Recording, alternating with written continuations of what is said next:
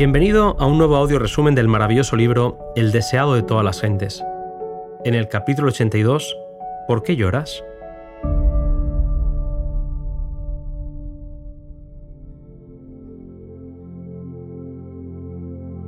A las mujeres que habían estado al pie de la cruz, el sábado se les hizo muy largo. El domingo, muy temprano por la mañana, se dirigían a la tumba para ungir el cuerpo de Jesús. Lo hacían con absoluta tristeza, pues el sol de su esperanza se había puesto y había anochecido en sus corazones. Su preocupación era saber quién les movería la piedra, cuando repentinamente los cielos resplandecieron con una gloria indescriptible y la tierra tembló. La piedra había sido apartada y el sepulcro estaba vacío. El cuerpo de Jesús no estaba allí, pero notaron la presencia de un joven vestido con ropas resplandecientes al lado de la tumba. Era el ángel que había apartado la piedra, que con delicadeza les dijo, no temáis, sé que buscáis a Jesús, el que fue crucificado. No está aquí, porque ha resucitado. Id rápido y decid a los discípulos que ha resucitado de los muertos. Ha resucitado, ha resucitado. Las mujeres repiten las palabras vez tras vez. Ya no necesitan las especias para ungirle. Ahora corren para decirle a los discípulos que el Salvador está vivo y no muerto. Entre las mujeres no estaba María, que había ido por su parte a la tumba, y al no ver a Jesús, había corrido para darles a Pedro y a Juan el triste mensaje. Se han llevado al Señor del sepulcro y no sabemos dónde le han puesto. Los dos discípulos corrieron hacia la tumba, y al llegar comprobaron que estaba vacía. Al ver los lienzos mortuorios cuidadosamente doblados y en el lugar adecuado, Juan vio y creyó. Cristo mismo había colocado esos lienzos mortuorios con tanto cuidado fue la mano del Salvador la que dobló cada una de ellas y las puso en su lugar. A la vista de aquel que guía tanto a la estrella como al átomo, no hay nada sin importancia. Se ven orden y perfección en toda su obra. María llegó tras los discípulos y se quedó en la tumba cuando ellos se habían ido. Llena de tristeza escuchó que le preguntaban, Mujer, ¿por qué lloras?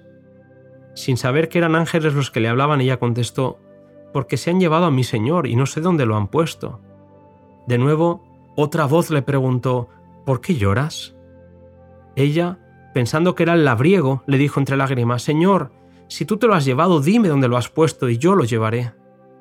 Pero ahora, con su propia voz familiar, Jesús le dijo, María.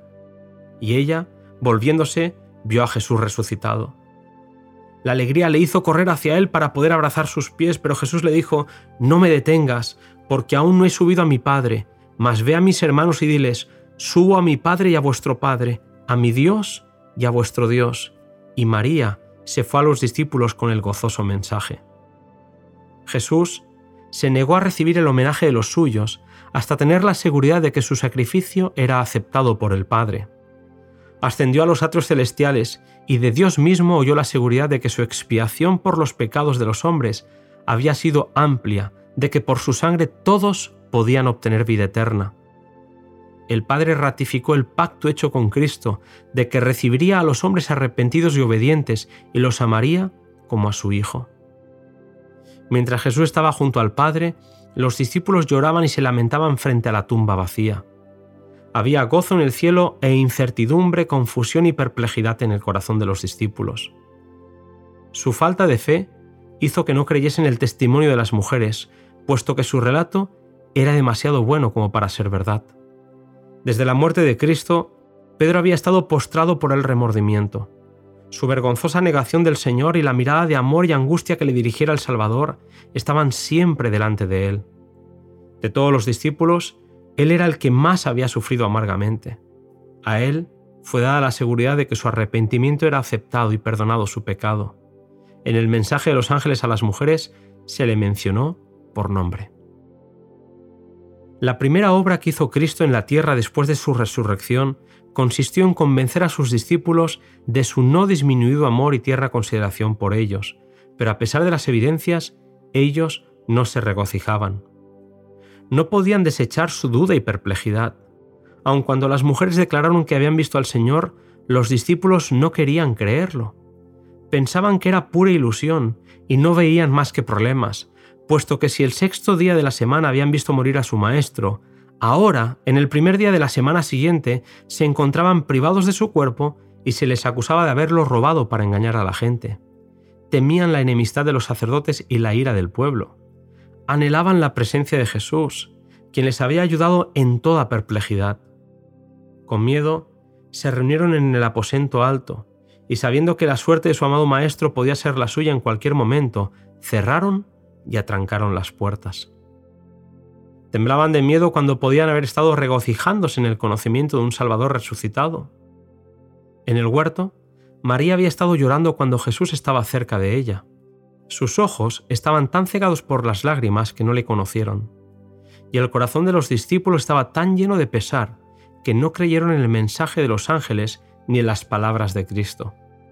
Elena White nos dice que son muchos hoy los que hacen lo mismo que los discípulos, pues aunque Jesús está a su lado, sus ojos cegados por las lágrimas no lo pueden ver. Les habla, pero no lo entienden. Hoy se nos invita a no mirar la tumba nueva de José, que fue cerrada con una gran piedra y sellada con el sello romano, pues Cristo no está allí. No miremos el sepulcro vacío. No lloremos como los que están sin esperanza ni ayuda. Jesús vive, y porque vive, viviremos también. Brote de los corazones agradecidos y de los labios tocados por el fuego santo el alegre canto, Cristo ha resucitado. Vive para interceder por nosotros, Aceptemos esta esperanza y dará firmeza al alma como un ancla segura y probada. Creamos y veremos la gloria de Dios. El Evangelio, querido amigo, es la buena noticia de la tumba vacía y un Salvador que ha de volver.